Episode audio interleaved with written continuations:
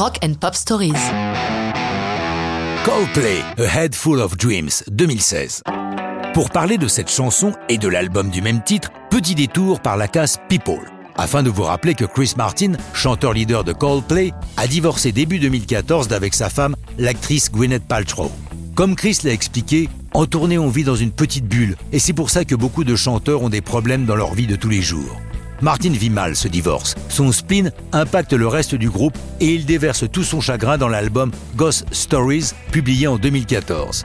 Maintenant que ça c'est fait, il est temps pour le prochain album, le septième, de passer à autre chose. C'est Chris Martin lui-même qui l'affirme dans une interview au magazine Rolling Stone. Oui, c'est vrai, Head Full of Dreams parle de l'amour et de l'idée d'accepter ce qui peut vous arriver. C'est presque un album hippie. J'ai le sentiment que tous nos disques précédents étaient un voyage pour arriver à celui-là.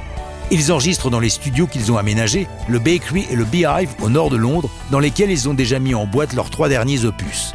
Ils se mettent au travail dès la seconde partie de 2014, alors qu'ils sont encore en pleine promo de Ghost Stories. Les séances vont s'étirer jusqu'au milieu 2015. Dès la sortie de l'album, il est évident qu'il est radicalement à l'opposé du précédent et nous entraîne dans un environnement particulièrement festif. Malgré tout, ce disque est accompagné de rumeurs de séparation du groupe. En raison d'une déclaration de Martin à BBC Radio, nous sommes au milieu de l'enregistrement. C'est notre septième truc, c'est le mot qu'il emploie. Et on le voit comme le dernier livre de la saga Harry Potter. On ne se dit pas qu'on ne fera pas un autre disque un jour, mais c'est un cycle qui se termine. De quoi effectivement inquiéter les fans.